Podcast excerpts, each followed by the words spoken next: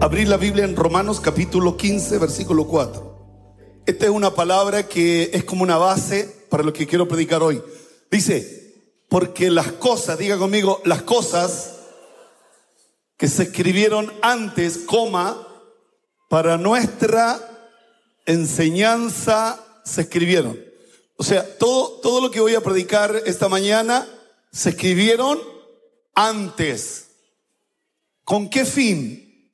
A fin de que por la paciencia y la consolación de las escrituras, coma, que tengamos. Tengamos esperanza. Pónganse conmigo, esperanza. Entonces, yo quiero compartir la palabra de esta mañana en esta base, que, que todo lo que está escrito, no algunas cosas, no las que a mí me gustan, sino que todo lo que está escrito es para nuestra enseñanza. Y usted ha venido en esta mañana a buscar una palabra. Amén. Usted ha venido a buscar una palabra del Señor.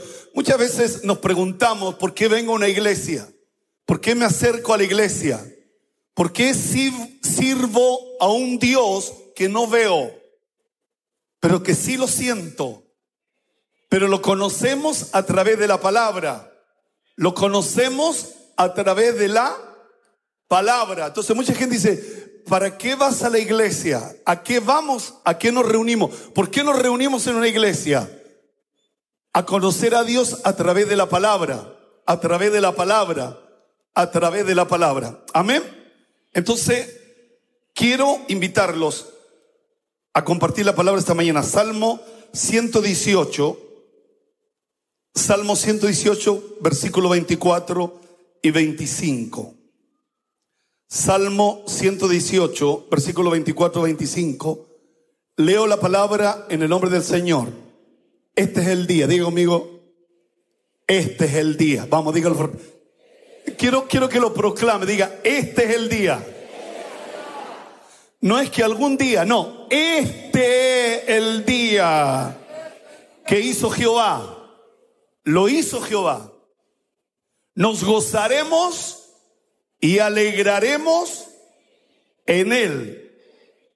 Oh Jehová, sálvanos. Diga conmigo, ahora.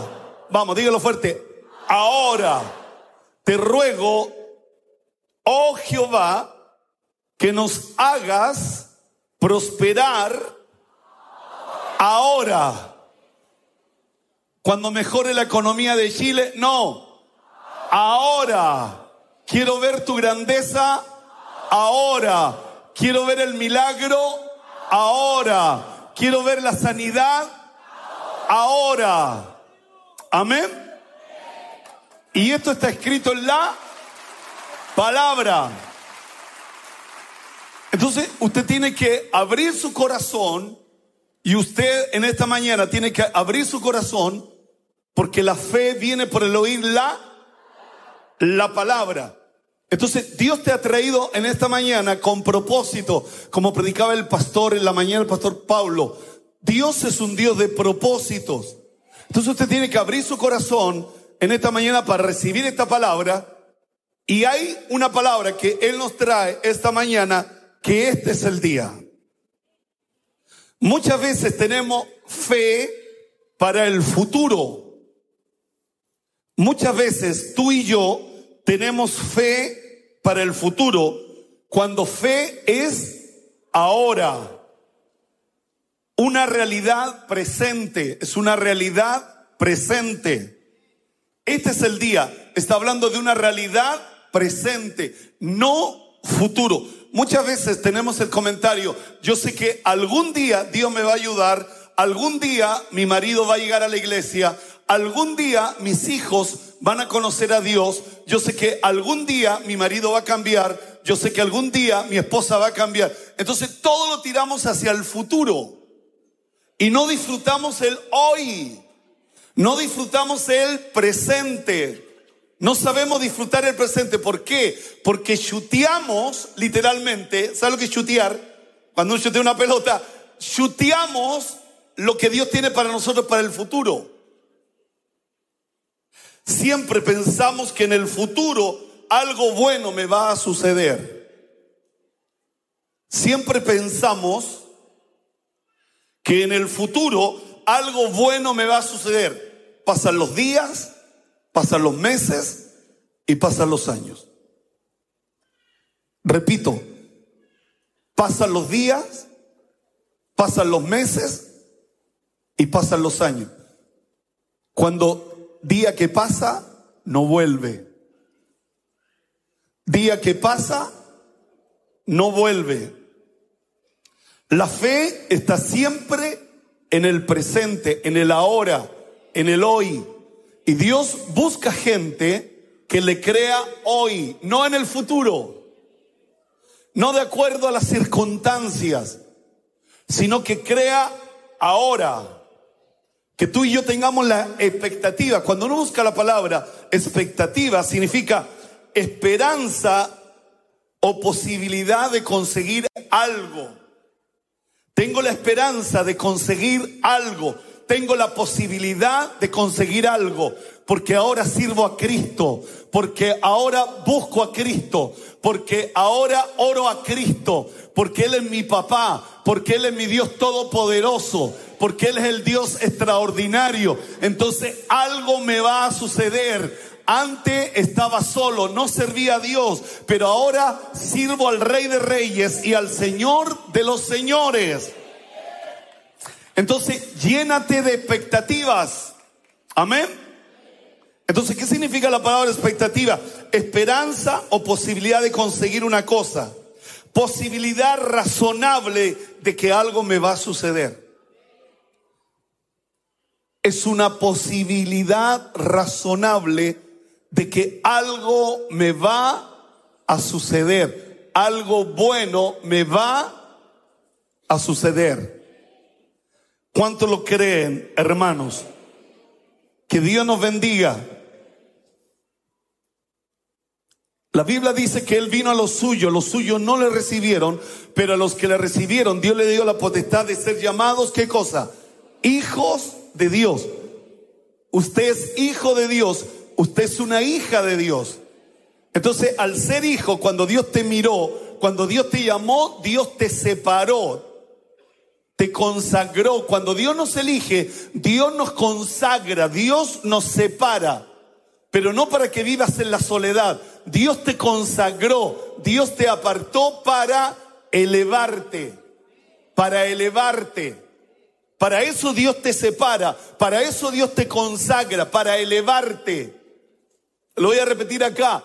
Dios te, Dios te escogió, Dios te llamó, Dios te apartó, Dios te separó, no para que vivas sola, no para que vivas solo, no para que vivas en soledad, sino para levantarte. No, no está muy convencido. Se lo voy a decir a ustedes. Dios te escogió desde el vientre de tu madre, te apartó, te consagró, no para que vivieras en soledad, sino para elevarte, para levantarte. Lo voy a decir acá. Dios te escogió, Dios te llamó, Dios te separó. ¿Para qué? No para que vivas en la soledad, no para que vivas sola o solo, sino para levantarte. Dios te consagra Dios te consagra para levantarte. Dios te consagra para levantarte. Dios te apartó. Cuando a mí Dios me llamó, Dios me apartó, Dios me separó, Dios me consagró. ¿Para qué? Para elevarme. Somos la sal de la tierra, somos la luz del mundo. Tú y yo, la iglesia. Que Dios nos bendiga. Que Dios nos bendiga. El Salmo 41.1, quiero leerlo. Salmo 41.1. Bienaventurado el que piensa en el pobre. En el día malo lo liberará el Señor. Así dice. La palabra bienaventurado, dichoso, felice, alegre. Bienaventurados, bendito Bendito el que piensa en el pobre, porque en el día malo lo librará el Señor. Yo quiero que usted lo entienda, es un día malo, no es un mes malo, no es un año malo, no son 10 años malos, no son 20 años malos, es un día. Y aún en el día malo, Dios te libra. Dios te libra. Es un día, no es un mes, no es un año, es un día. Y en, el, en ese día malo, porque hay día malo, la promesa es, Dios te librará. ¿Cuánto dice Dios me va a librar? En el día malo. No es una semana, no es un mes, es un día. Que Dios nos bendiga. El Señor te ha traído en esta mañana para decirte, este es el día que hizo el Señor. Él lo hizo para ti. Él lo hizo para ti y Él quiere que tú lo creas, porque Él ya lo ha hecho. Él ha hecho la cosa más grande. Lo tuyo solo es creerlo. Repito, lo tuyo solo es creerlo. Lo tuyo solo es creerlo. Él ha hecho la parte más grande. Él ya lo hizo. Este es el día que hizo el Señor. Él lo hizo para ti. Mira el que está a tu lado y dile, Él lo hizo para ti. Vamos, decláreselo. Él lo hizo para ti. Este día Dios lo hizo para ti. Yo solo tengo que creerlo. Yo solo tengo que creerlo.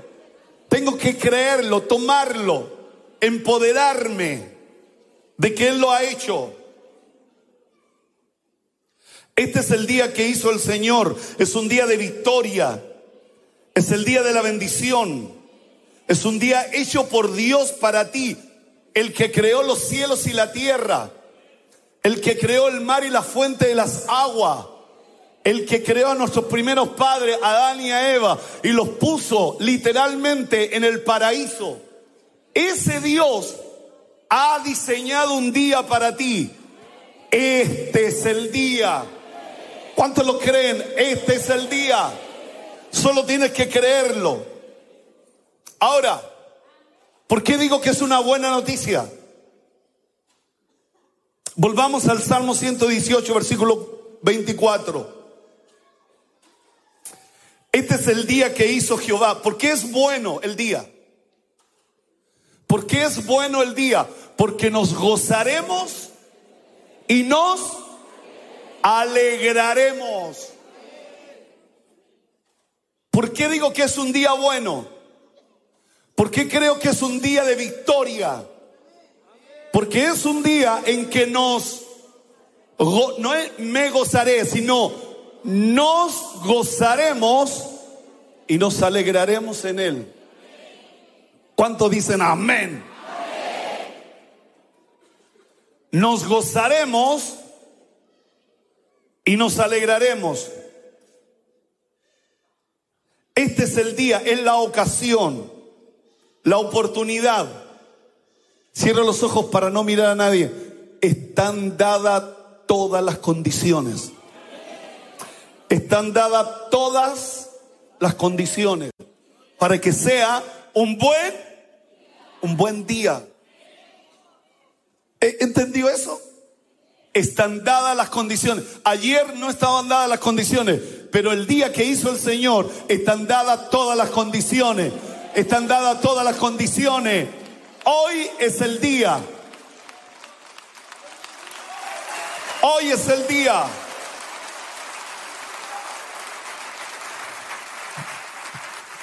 Vamos a primera de Samuel, capítulo 17, versículo 10. Dice así la Biblia. ¿Cuándo están escuchando esta palabra? Goliat se ha enfrentado al ejército de Israel.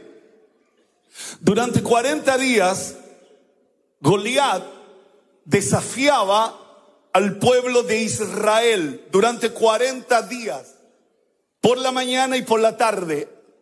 Y él le venía y decía, demen uno que pelee conmigo. Mira que dice la Biblia. Añadió el filisteo hoy, diga conmigo hoy. Yo he desafiado al campamento de Israel. Goliat, símbolo de Satanás, dice, hoy yo he desafiado al campamento de Israel. Demen un hombre que pelee conmigo, dijo Goliat. Versículo siguiente, el 11. Oyendo Saúl y todo Israel estas palabras del filisteo, se turbaron y tuvieron gran miedo. ¿A qué? ¿Por qué se turbaron y por qué tuvieron miedo? Porque fueron desafiados por un gigante. Y cuando un gigante te desafía, uno se turba y uno tiene gran miedo. Versículo siguiente. David era hijo de aquel hombre efrateo de Belén de Judá, cuyo nombre era Isaí, el cual tenía ocho hijos. Y en el tiempo de Saúl, este hombre era viejo y de gran edad entre los hombres. Versículo siguiente. Y los tres hijos mayores de Isaí habían ido para seguir a Saúl a la guerra. Y los nombres de sus tres hijos que habían ido a la guerra era Eliab, el primogénito, el segundo Abinadab y el tercero se llamaba, ¿cómo se llamaba? Sama. Literalmente, la escritura nos dice que David aparece en el campo de batalla. Cuando yo digo, este es el día que hizo el Señor, Satanás durante 40 días decía, peleen conmigo. Y la Biblia dice que desafiar, cuando uno desafía, el griego desafiar habla literalmente de salvar la honra. Por eso Goliat decía, que venga uno y pelee conmigo. Entonces Goliat era honrado. Que uno pelee conmigo. Goliat, todo el ejército de Israel veía a Goliat honrado. Porque nadie se atrevería a pelear con Goliat. Todo desde Saúl, desde el rey Saúl, hacia abajo estaba escondido. Tenían miedo, estaban turbados. Literalmente estaban turbados. Goliat, con su desafío, colocaba a Israel, el pueblo de Dios, literalmente lo ponía en una situación de deshonra. Goliat, con el desafío, colocaba en una situación de deshonra al pueblo de Israel. Porque solamente, ¿qué es lo que hacía Goliat? Gritaba, que uno pelee conmigo. Él tenía una victoria teórica. Victoria aquí, Goliat. Tenía una victoria aquí. Él, él, él solamente gritaba, pero él no había peleado de manera literal.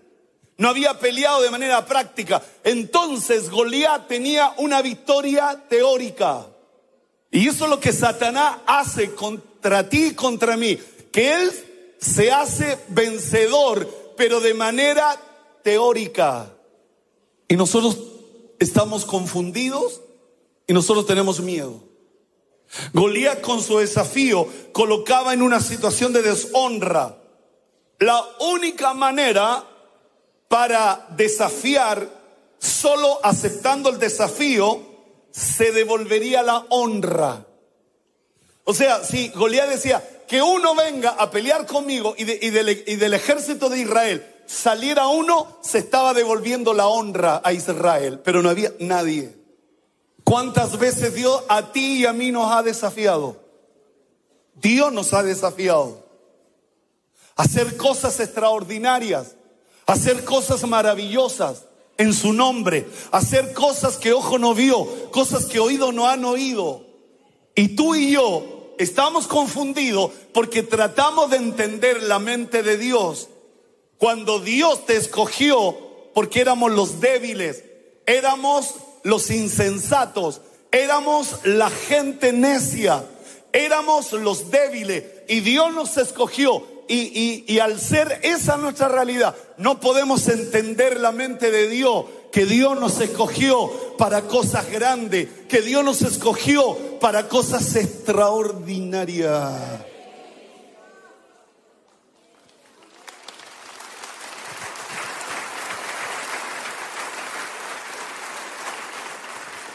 Dios busca gente que le devuelva la honra al Rey de Reyes y al Señor de los Señores. Dios busca hombres y mujeres que le devuelvan la honra al único soberano, rey, poderoso. Y la única manera para que se le devuelva la honra a Dios es que tú asumas el desafío. La única manera para que se le devuelva la honra a Dios es que tú y yo seamos como David, que asumimos el desafío. Asumo el desafío. Escúchenme por favor. Goliat llama a Saúl indirectamente al rey Saúl, amo de esclavos. Saúl, no hay nadie que pelee conmigo. Tú eres, no eres rey, eres amo, pero de esclavo, porque no hay nadie que pelee conmigo, no hay nadie que asuma el desafío. ¿Cuántas veces nosotros los pastores hemos sido amos de esclavos?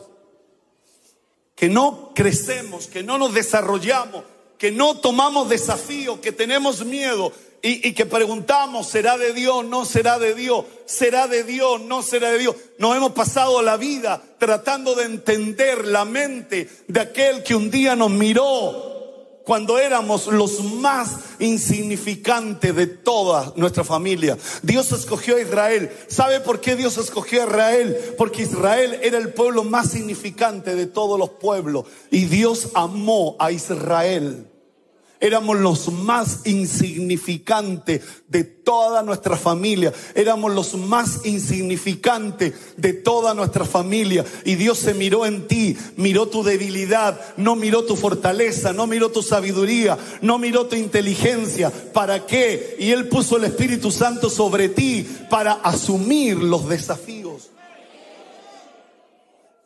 ¿Cómo le devolvemos la honra al Señor Dios Todopoderoso? Asumiendo los desafíos. Pero ¿quién asume desafíos? Nosotros los que la gran mayoría de los que estamos aquí venimos de Salvador Allende. Ahí a dos cuadras de Vicuña Maquena. Desde ahí venimos. Teníamos una iglesia bien grande también.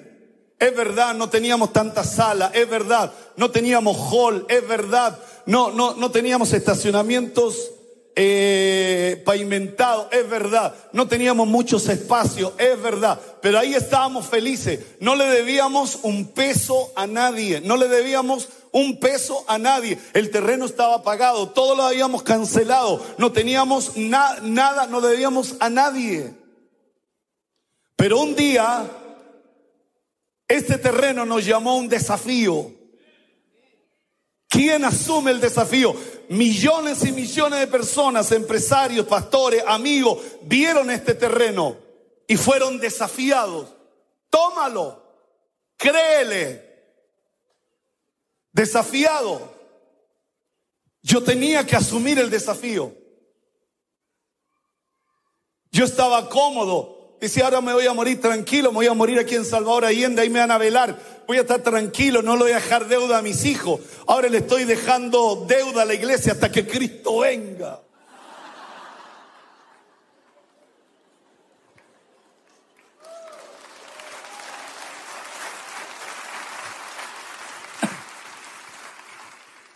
Tenemos más deuda que Haití.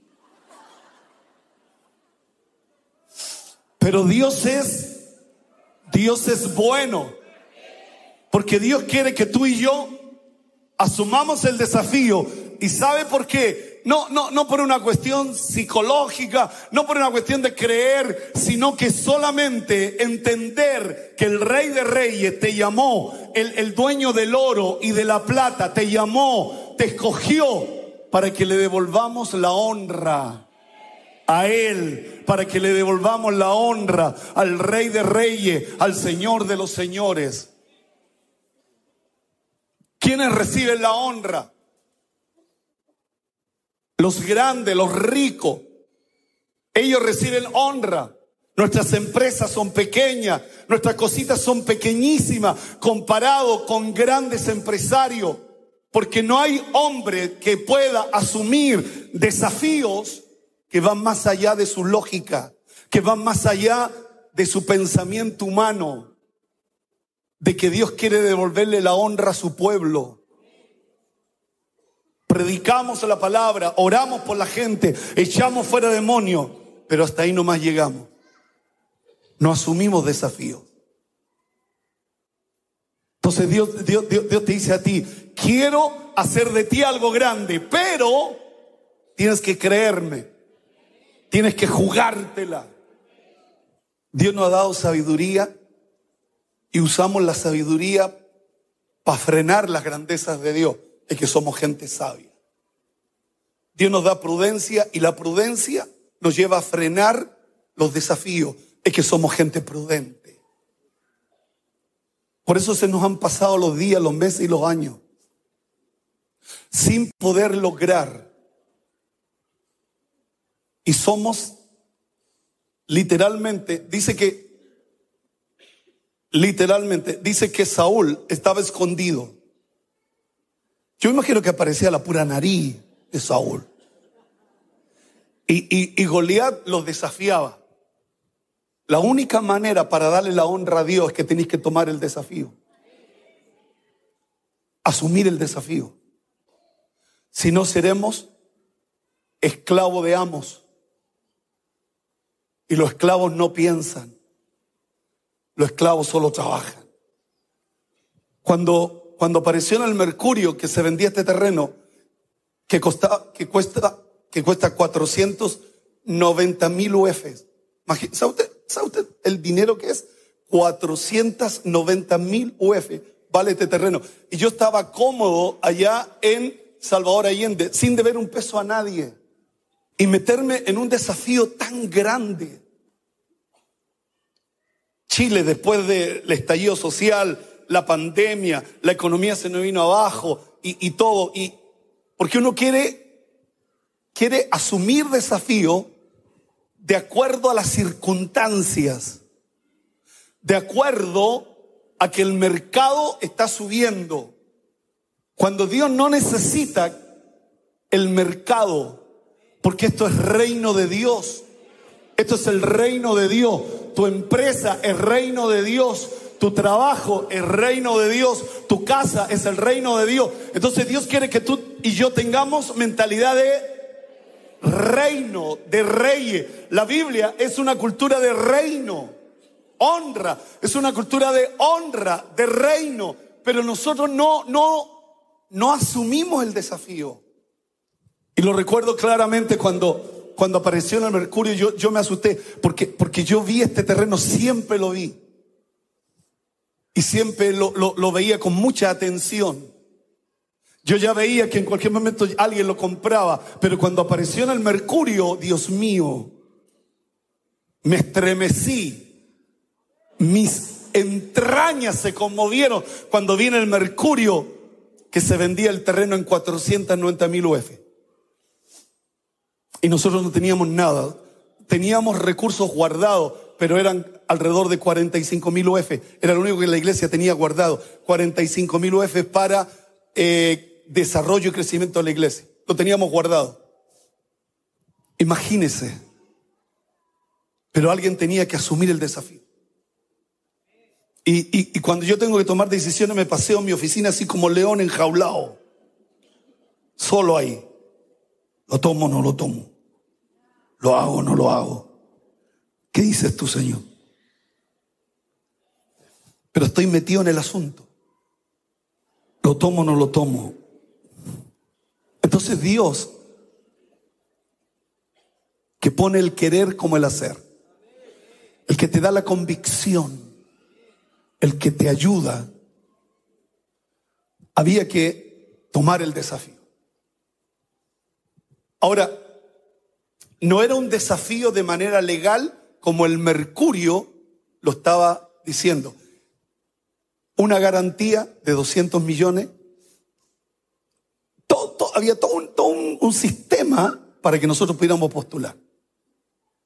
Compramos, como teníamos recursos, compramos el vale vista de 200 millones y lo presentamos. ¿Qué, qué, ocurrió? Que el día que se abrieron los sobres, porque ahí cualquiera ofreció, y nosotros pusimos, lo compramos en 490 mil UF. Agrandado. Lo compra, no, ni siquiera pedir rebaja. Porque el mercurio hacía lo mínimo 490 mil UF, mínimo, de ahí para arriba. Entonces, ni siquiera pedir rebaja. ¿Por qué no pedir rebaja? Porque somos embajadores de Cristo. Imagínense un embajador pidiendo rebaja, sirviendo a un Dios tan grande, pero yo no sé por qué usted es campeón de las rebajas. Usted es rey de reyes y Dios lo hizo rey de reyes y Señor, Señor, y campeón de la rebaja. Imagínense el embajador de España pidiendo rebaja a nombre de Chile. Entonces yo no pedí rebaja. Yo dije, nosotros pagamos, pero estas son nuestras condiciones. Tres años para pagarlo. 490 mil UF en tres años. Entonces cuando llegamos ahí, ese día, yo no llegué, yo ni siquiera fui yo a estar detrás. Entonces cuando ellos me llaman me dice, pastor, no llegó nadie. No hubo ningún otro sobre que ofreciera más o menos. O sea, los únicos que asumimos el desafío comprándole a Walmart. ¿Sabe usted lo que es Walmart en el mundo? Los únicos, una iglesia evangélica. Una iglesia evangélica asumiendo el desafío en el nombre del Señor. Asumiendo el desafío, devolviéndole la honra al Rey de Reyes, al Señor de los Señores, devolviéndole la honra, porque nos hemos pasado toda la vida. Satanás nos asusta, Satanás nos desafía, Satanás nos dice que nos va a matar, Satanás siempre nos está desafiando y él se llena de honra, porque no hay nadie que tome desafíos. Entonces, ¿qué hicimos? Asumimos el desafío de tantos recursos. Tenemos que pagar como seis cuotas. Ya hemos pagado dos. Ya hemos pagado dos, nos faltan cuatro. ¿Y cuántos creen que el Rey de Reyes, el Señor de los Señores, Él nos va a proveer, Él nos va a suplir cada necesidad? Usted tiene que entender que Dios busca hombres y mujeres que asuman el desafío, que le devuelvan la honra a Él. Cuando tu, tu empresa es grande, tú le devuelves la honra a Él. Pero si tú chiquitita, mejor que ni digas que eres cristiano. Tantos años en el rubro y siempre lo mismo. Dolió eso. ¿Y por qué tantos años en el rubro y siempre iguales? porque no hemos hecho las cosas bien. Demen a uno que pelee conmigo, dijo Goliat. ¿Y quién apareció? El que dijo, este es el día que hizo el Señor. David, David dijo, este es el día que hizo el Señor. Y tal vez esta palabra es para mucha gente que tiene que asumir los desafíos, pero que tiene miedo, que está realmente en una nublosa que, no entiende. Pero el Señor te ha traído en esta mañana para cambiarte la vida, para poder decirte, asume el desafío, devuélveme la honra, devuélveme la honra. Porque no quiero ser, no quiero ser amo de esclavos, sino que quiero ser pastor de ovejas. Cuántas oportunidades que Dios nos dio, cuántas oportunidades que Dios nos permitió, pero nos frenamos para no amargarme la vida, para no vivir con estrés, no voy a asumir los desafíos. Este es el día que hizo el Señor. Esta mañana Dios te trajo para desafiarte. O ser del ejército de Saúl. O ser parte del ejército de David. Quiero decirles algo. En medio de la crisis que el mundo vive, que Chile vive, Este es el día, esta es la ocasión, es la oportunidad. Están dadas todas las condiciones. Están dadas todas las condiciones. Había que asumir los desafíos. ¿Cuánta gente cuida lo suyo? ¿Cuánta gente cuida lo que es de él? Para no asumir desafíos. Todo lo que teníamos lo vendíamos. Autos, casas, todo tiramos toda la carne a la parrilla. Nunca nos hicimos dueño de algo, sino que entendíamos que teníamos que devolverle la honra. Muchos cuidan su imagen y la imagen está relacionado. Tomo el desafío porque me preocupo yo si que si tomo un desafío y me va mal, mi honra va a ser tirada hacia abajo. Entonces mucha gente no, no asume los desafíos. Dios creó todas las condiciones para que nosotros nos quedáramos con este terreno. Todas las condiciones. Dios nos dio gracia. Había un abogado que trabajaba con el gerente del área inmobiliaria con el que yo estaba hablando. Yo no tenía idea. Dios creó todas las cosas todas las cosas. Iriam, nuestro hermano Iriam.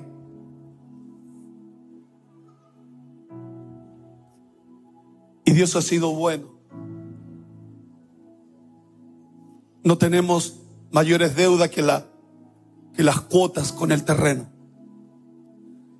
A todos les pagamos las construcciones, no, no le demos un peso a nadie. Y si a algunos no le he pagado todavía, es porque no han terminado la pega. Goliat, Goliat no decía quiero pelear con el ejército, dijo uno, quiero uno que pelee conmigo. No quiero dos, no quiero tres, uno, uno, uno, uno, uno que pelee conmigo. Y si, y si él me vence, nosotros seremos esclavos. Pero si yo lo venzo a él, ustedes serán mi esclavo. Qué importante para los grandes desafíos tener una ayuda idónea que te apoye en tus desafíos, que te apoye, no que te diga, no sé, la casa es mía. No, cualquier cosa menos la casa. Josué 3:6, vamos, estoy terminando. Josué 3:6.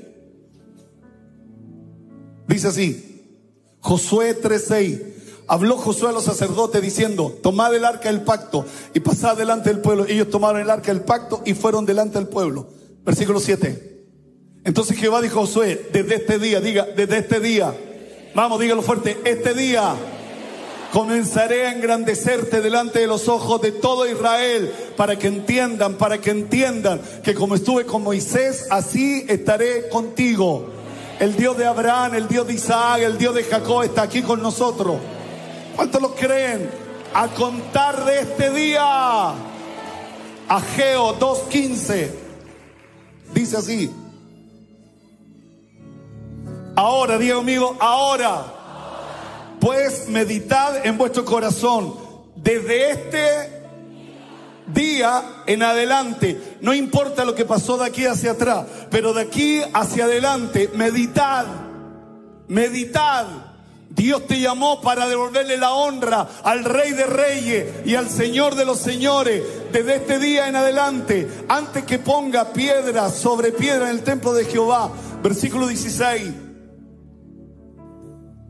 antes que sucediesen estas cosas, venían al, montón de 20 efas y habían 10. Venían al lagar para sacar 50 cántaros y habían 20. medita, medita, medita. ¿Por qué? Voy por 50 y encuentro 20.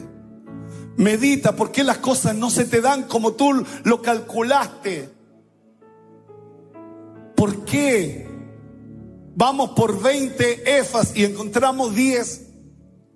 Eso tenéis que meditarlo. No es casualidad.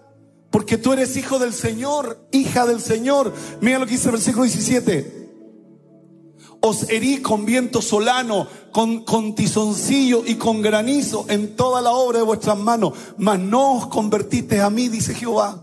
Versículo 18. Meditad pues en vuestros corazones desde este día en adelante, diga, desde este día en adelante, desde el día 24 del noveno mes, desde el día en que se echó el cimiento del templo de Jehová, meditad pues en vuestros corazones. Y el último, no está aún la simiente en el granero, no está, diga conmigo, no está. Diga, no tengo trabajo, las cosas están malas, ni la vid, ni la higuera, ni el granado, ni el árbol del olivo ha, ha florecido todavía, diga, todavía. Más desde este día os bendeciré.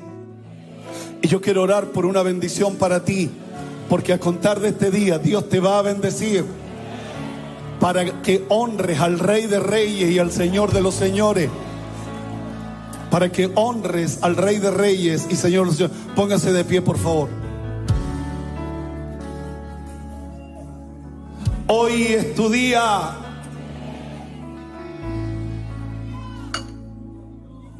Zacarías 9:12. Termino con este versículo. Zacarías 9:12. Volveos a la fortaleza. ¿Cuál es la fortaleza? La iglesia. ¿Cuál es la fortaleza? La iglesia. Caerán mil y diez mil y a ti no te toca. Volveos a la fortaleza, oh prisioneros de esperanza. Diga conmigo, hoy también os anuncio. ¿A cuánto le gustan los anuncios? Que os restauraré. Dígalo fuerte. No le tenga miedo. Os restauraré el doble. ¿A quienes? A los prisioneros de esperanza. Tú y yo estamos llenos de esperanza, pero somos prisioneros. Pero Dios nos va a restaurar. Dios nos va a liberar. Ya no seré prisionero. Ya no seré prisionera de pensamientos. Ya no seré prisionero porque voy por mi esperanza. Voy por mi bendición. Este es el día donde cosas van a cambiar. Este es el día donde cosas van a suceder. Este es el día. He sido prisionero de los vicios. He sido prisionero de mil cosas malas. Pero estoy lleno de esperanza.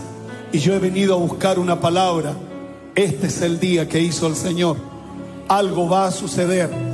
Algo va a suceder. ¿Cuántos dicen algo va a suceder? Vamos, levante sus manos al cielo. Levante sus manos al cielo.